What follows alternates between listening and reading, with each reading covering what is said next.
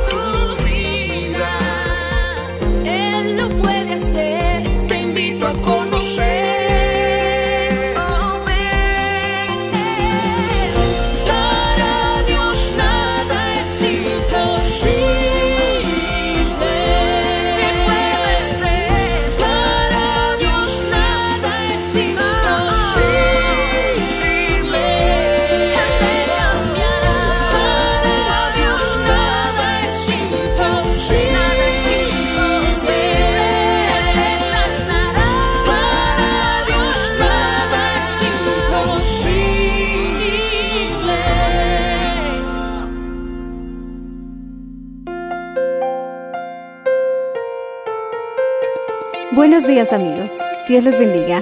Hoy les traeremos el mensaje del Señor bajo el título Vigilia, mes de abril 2019, en la voz del reverendo Enrique Valenzuela. Escuchemos.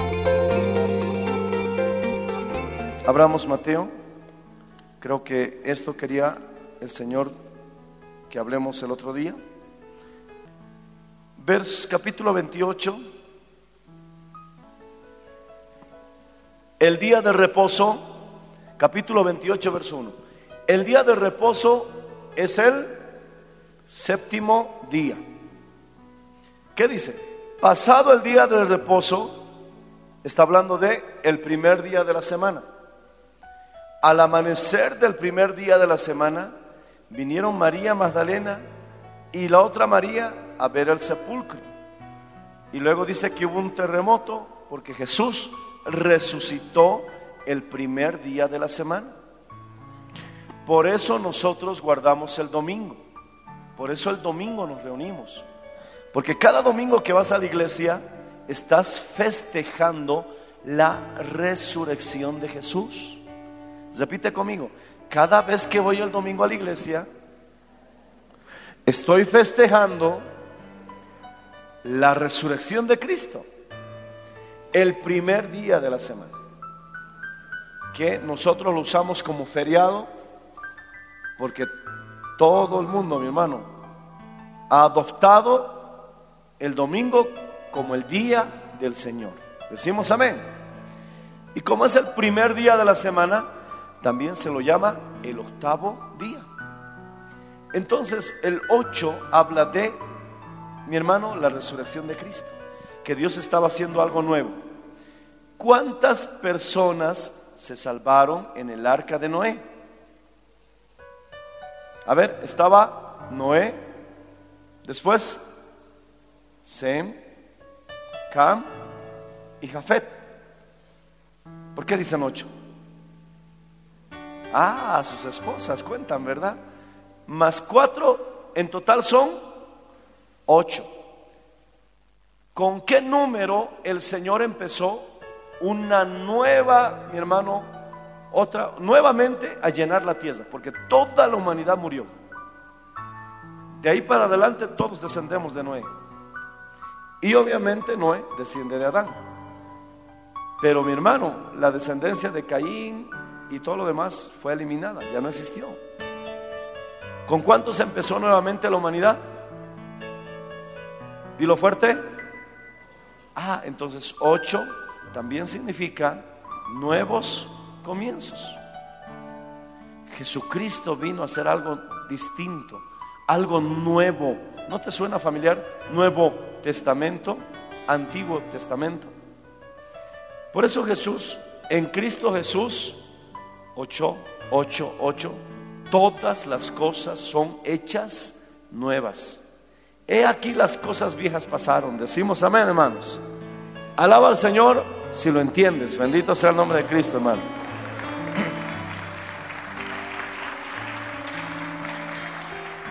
Entonces, descomponemos. Si vemos que 6, 6, 6, trino, significa sexto día, el día en que fue creado el hombre, un hombre pretendiendo ser Dios, entonces el 888 puede significar, mi hermano, aleluya, que es, mi hermano, un nuevo comienzo que viene de parte de Dios. Decimos amén. Es que no podemos nosotros tener un nuevo nacimiento si no es de parte de Dios. Cuando dicen amén. Gloria al Señor. Hay otro número también que es interesante. El número del sacerdocio. ¿Cuál es el número del sacerdocio? Yo sé que lo saben. Nadie podía ser sacerdote si no cumplía cuántos años? 30. Entonces el número del sacerdocio es el 30. Y esto, mi hermano, nos puede ayudar a comprender algunas cosas que hay en la Biblia. ¿Y por qué Jesús murió a los 33 años? Porque hemos dicho que 3 es el número de la Trinidad. Hay un término que se usa, no te duermas por favor. Despiértate, tú que duermes, te vas a romper el cuello. Claro.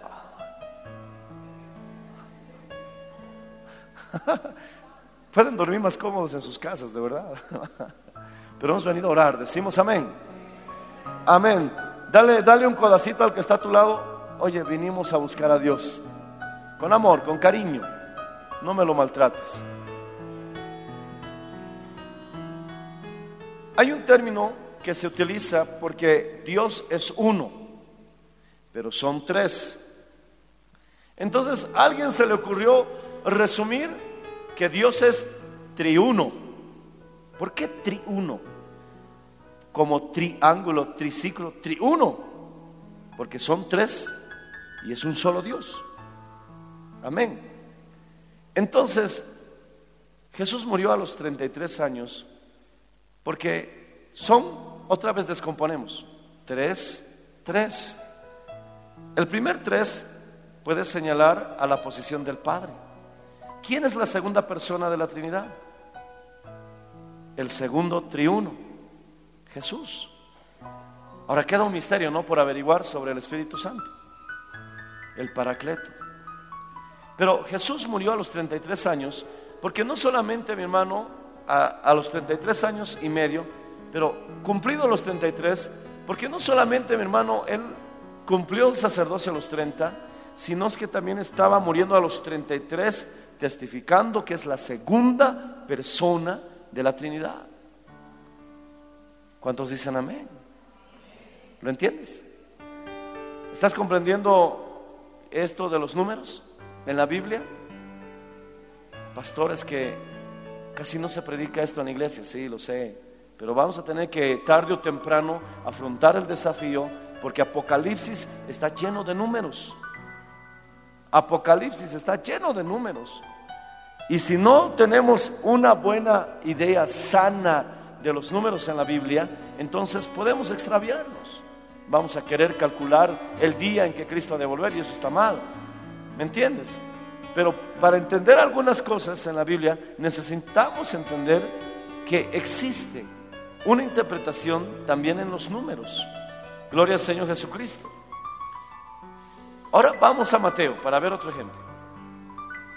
Gloria al Señor. Mateo.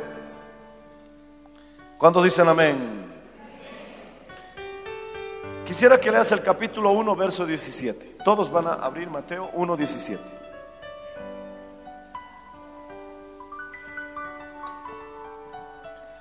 Es solamente simple relación. Y en algunos casos, suma resta. Por ejemplo, el 3 habla de un Dios trino, Padre, Hijo y Espíritu Santo. Pero el 1 habla del número de Dios. La Biblia misma dice, Dios es uno. ¿Sí o no?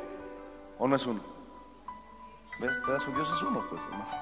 Cada vez que escribas el uno, acuérdate de Dios. Aleluya. ¿Qué dice el verso 17? Todos en voz alta. Dos, tres. De manera que todas las generaciones desde Abraham hasta David son 14. Desde David hasta la deportación de Babilonia, 14. Y desde la deportación a Babilonia hasta Cristo, 14. Ahora, ¿será que Mateo le dio simplemente ganas de escribir esto por escribir? Sería absurdo, porque nosotros sostenemos que toda palabra de Dios es inspirada. No dice frases, no dice oraciones, dice toda palabra. Y Jesús recalca y dice que ni una jota, ni una tilde va a pasar. No podrá ser frustrada sin que tenga su cumplimiento. Eso quiere decir, desde la expresión más pequeña de la Biblia hasta la más extensa, es inspirada por Dios. No dice cada oración, sino dice cada palabra. Y se pudiera hasta traducir cada letra, apoyándonos en lo que Jesús dice, que ni una jota y ni un acento pasará. No pasará. Cielo y tierra pasarán, pero mi palabra no pasará. Entonces, no podemos decir que esto simplemente es un relleno. Que aquí Mateo se, se, se desubicó y no sabía qué escribir y simplemente puso este asunto que muchos no entendemos, porque incluso obvia algunas personas para tener, mi hermano, gloria a Dios, ese resultado. Tiene su explicación también, porque a veces al abuelo y al padre los contaban como a uno. Entonces, 14. ¿Por qué 14? ¿Qué quiere demostrar Mateo con el número 14? Resulta que el vocabulario hebreo también tiene su equivalencia numérica. Por si no lo sabías, en el hebreo no existen vocales. Por eso no saben cómo se pronuncia el nombre de Dios. Solo se escribe J, H, B chica, H. Y nosotros incluimos las vocales de Adonai y de ahí salió Jehová. Amén.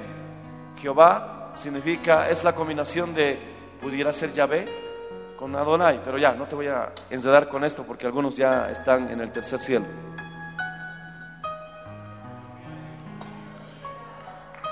Alaba al Señor. A ver si alguien despierta, hermano.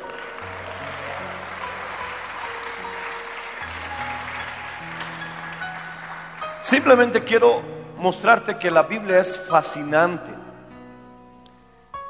Cuando vemos ahora las letras hebreas, resulta que al sumar las letras del nombre David, da resultado como 14. ¿Cuántos dicen amén? 14.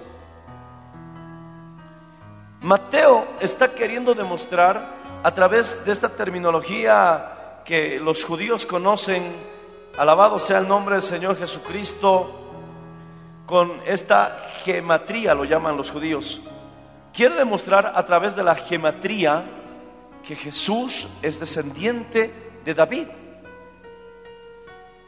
por las generaciones que suman hasta que nace el Cristo.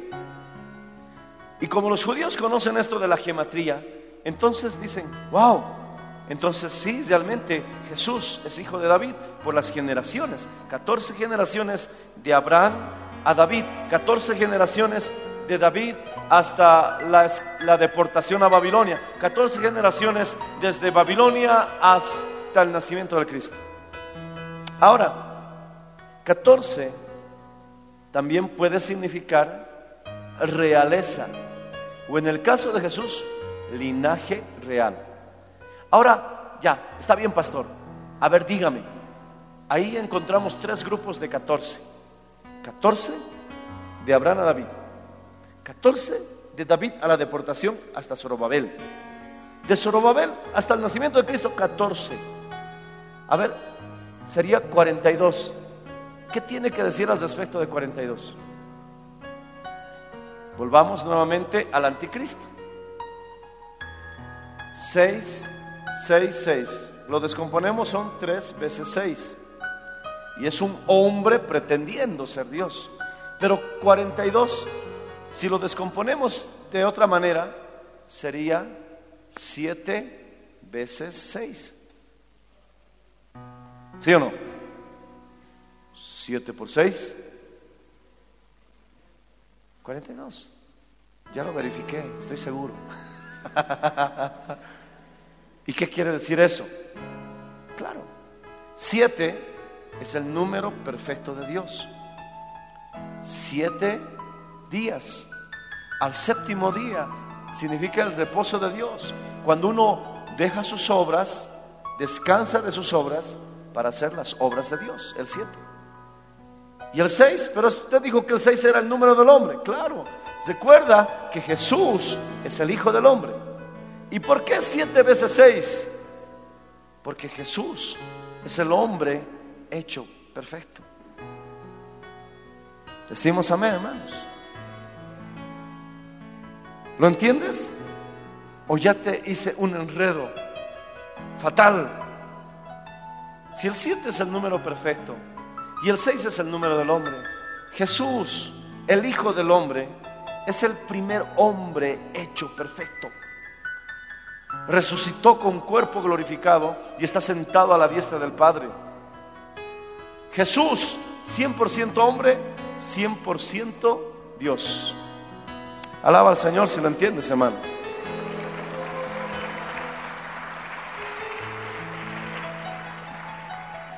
Mi hermano, Jesús siempre fue Dios, pero ahora es Dios hombre. Él sigue siendo hombre, pero es Dios. Mientras el anticristo pretende ser Dios, Jesucristo es Dios. Qué maravilloso, decimos amén, hermanos. Aleluya. Entonces, te doy algunas pautas más. El número 12 es el número del gobierno. ¿Por qué el número del gobierno? 12 apóstoles, 12 tribus de Israel. El 12 habla del gobierno de Dios. Y estas pequeñas pautas que te doy es para que tú, mi hermano, puedas aplicarlo en algún momento cuando estés leyendo la Biblia y encuentres números, no lo desprecies. Por algo Dios lo puso ahí. Si habla de un león, tiene un propósito. Si habla mi hermano de un siervo, tiene un propósito. Si habla de un águila, tiene un propósito. Pero como dice la Biblia, mi hermano, esta sabiduría está escondida para el que quiera escudriñar.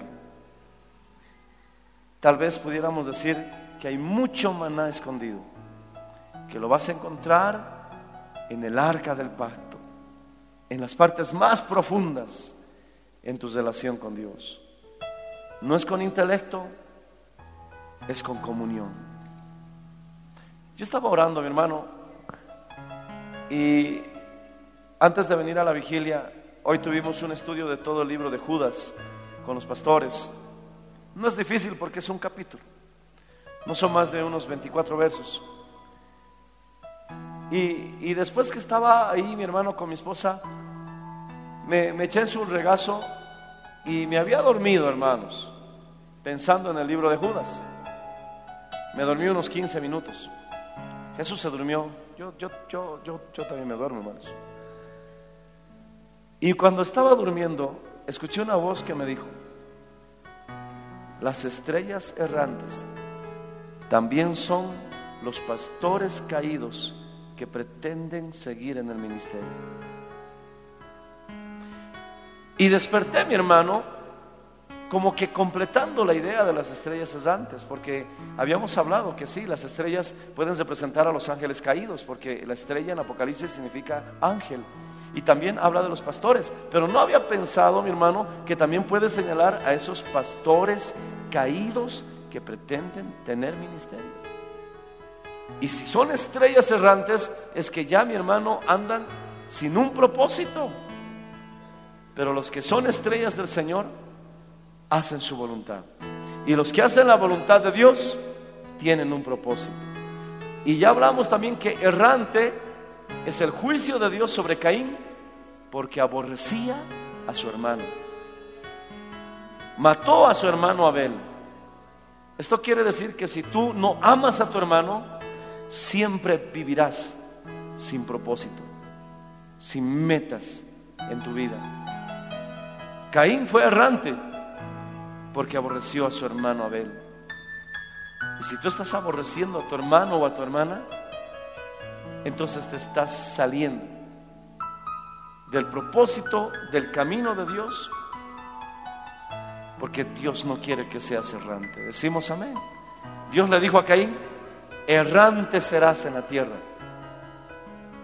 porque mató a su hermano Abel. ¿Cuántos quieren tener propósito en la vida? Digan amén. Otra vez, ¿cuántos quieren propósito en la vida? Digan amén. Entonces, sigamos el consejo que nos dicen nuestros hermanos quechuas. Amémonos, hermanos, de todo corazón. Ama a tu prójimo como a ti mismo. Y al Señor sobre todas las cosas. Espero, mi hermano, que hayas apreciado esta pequeña enseñanza. Pero la Biblia es fascinante. Y la Biblia dice y da la promesa que los entendidos resplandecerán como la luz del mediodía y los que enseñen la justicia a la multitud como estrellas no errantes, como estrellas a perpetua eternidad. Qué pena, mi hermano, de esas estrellas errantes, hombres con ministerio caídos, que ya no hacen la voluntad de Dios, sino que siguen sus propios caminos. Son estrellas. Su luz iluminó como el lucero. Poder en la sangre de Cristo, hermanos. Pero nosotros no queremos ser errantes, decimos amén. Queremos tener un destino, tenemos, queremos un propósito y para eso debemos amarnos unos a los otros. Ponte de pie, por favor. Alabado sea el nombre del Señor Jesús.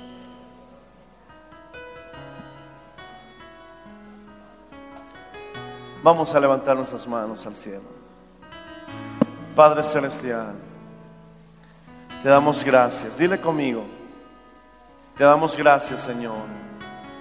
Tú eres fiel, tú eres bueno, tú eres maravilloso. Señor, simplemente he querido mostrar que tu palabra es fascinante. No es que lo sepamos todo, es imposible, pero realmente tu palabra es fascinante. Señor, tu palabra dice que somos transformados, viendo tu gloria como por un espejo. Y yo te preguntaba, ¿cuál es ese espejo, Señor? ¿Cómo puedo ver tu gloria como por un espejo? Y tu misma palabra nos responde que tu palabra, Santiago dice, tu palabra es un espejo en el cual debemos considerar nuestros rostros. Señor, que nuestro rostro sea como el de Jesucristo. Ayúdanos a entender más. Hay tanto, Señor. Hay tanto por comprender. Que ya no nos veamos nosotros, sino que Cristo crezca en nosotros. Para que seamos transformados de gloria en gloria. Ayúdanos, Señor. Tu palabra es el más grande y más precioso tesoro que nos has dejado.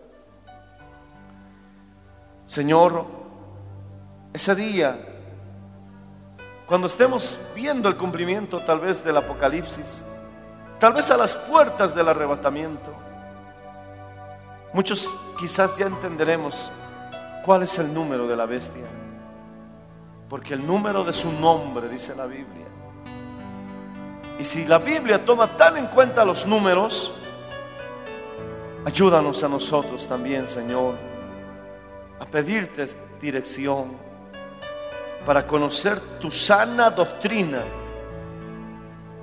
con referencia también a este tema. La única garantía de tener la sana doctrina es que la Biblia dice, vosotros sabréis si mi doctrina es o no de Dios, si queréis hacer la voluntad de mi Padre. Porque todo el que quiera hacer la voluntad de mi Padre, dice el Evangelio de Juan capítulo 7, sabrá si mi doctrina es o no de Dios. Tú no revelarás la sana doctrina a aquellos corazones rebeldes, esos corazones que no quieren hacer tu voluntad, que se obstinan en sus propios caminos, que rechazan partes de la Biblia porque simplemente no les agrada, simplemente no están de acuerdo. Y como no quieren hacer tu voluntad, entonces tampoco sabrán si esa doctrina es o no de Dios. Pero muchas personas con poco conocimiento, con un nivel tal vez muy bajo académico, tal vez simplemente sabiendo leer y escribir, nada más, pero quieren hacer tu voluntad. Ellos sabrán si esa doctrina es o no de Dios. Ayúdanos a tener siempre un corazón limpio. ¿Quién entrará a tu templo, a tu santuario para adorar? El limpio de manos. El que está con un corazón puro. Oh Señor, ayúdanos. Ayúdanos. Levanta tus manos y dile, ayúdanos, Señor. Estamos viviendo tiempos finales y tenemos que comprender más tu palabra. Tú has prometido que en los últimos tiempos la ciencia se aumentará y no se refiere solamente a la tecnología, sino que también se refiere a la ciencia, que significa conocimiento.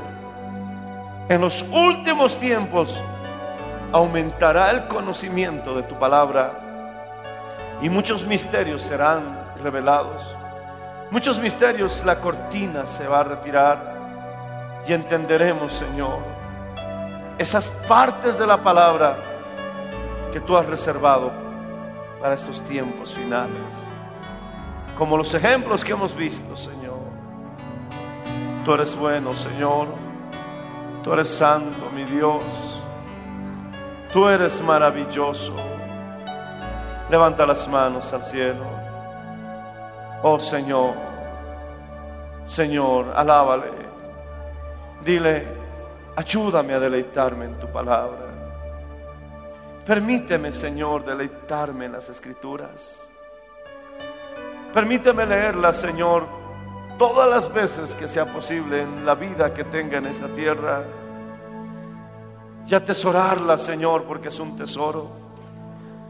Solo el Nuevo Testamento es un libro que tiene aproximadamente dos mil años.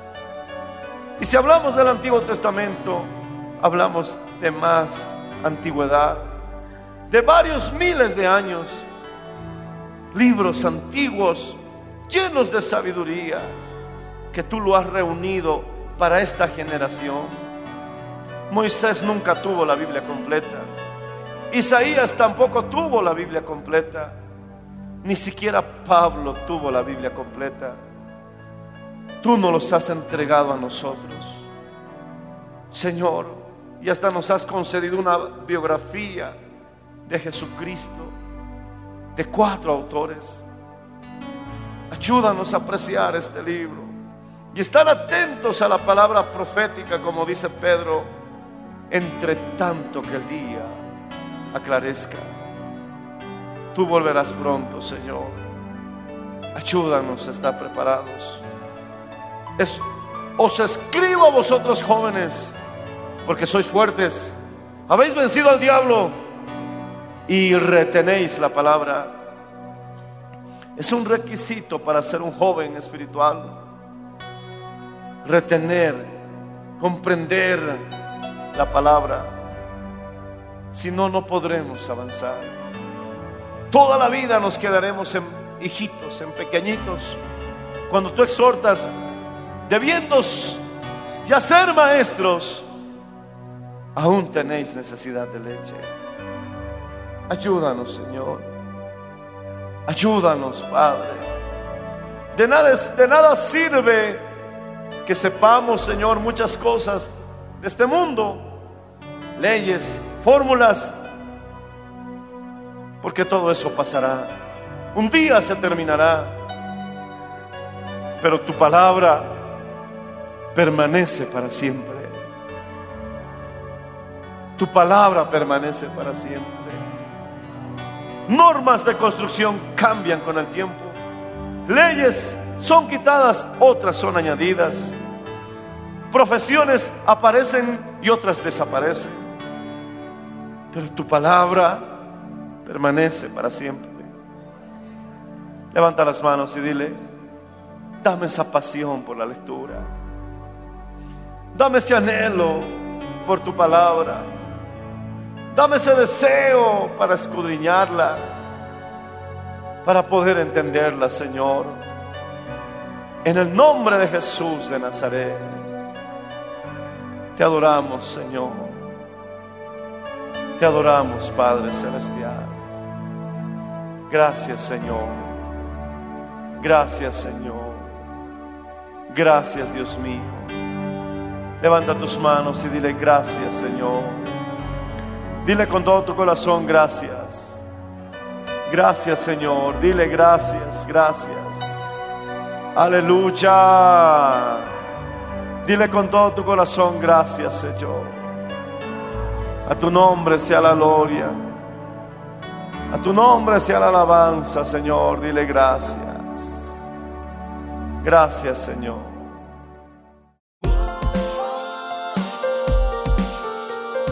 Gracias por su sintonía. Si desea una copia, comuníquese con los números de esta emisora o escríbenos a contacto mmmbolivia.com. Nos volveremos a encontrar en nuestra próxima edición de Para Dios nada es imposible. Dios les bendiga.